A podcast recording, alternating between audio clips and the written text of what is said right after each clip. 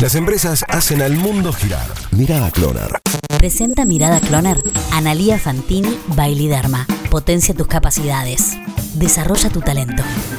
Volvió el turismo y la joda. Sin lugar a dudas que el fin de semana extra largo que está terminando marca un hito en este año desastroso para el sector del turismo. Después de nueve meses sin trabajar, se vieron hoteles con vida, restaurantes llenos, playas con gente, Capaz que mucha gente. kioscos y almacenes trabajando a toda hora. Definitivamente el turismo volvió. Carlos Paz, como epicentro turístico de la provincia, marcó una ocupación promedio del 40% entre hoteles, cabañas y hosterías, algo que se repitió en distintos puntos de Córdoba. Las redes sociales se vieron invadidas de posteos de Tras la Sierra, Villa General Belgrano Y cuanto río sea. esto genera una gran expectativa para lo que se viene, ya que a partir del primero de enero la actividad turística se abrirá para los visitantes de todo el país. El otro gran tema del fin de semana Fue la movida de productores musicales y artistas para repudiar la decisión del gobierno provincial de prohibir cualquier espectáculo hasta el 31 de marzo de 2021. Tan fuerte fue la movida Que Schiaretti, Cardoso y compañía debieron salir a decir que fue una mala interpretación del texto y ya trabajan en un protocolo para la vuelta de los shows en vivo y con público.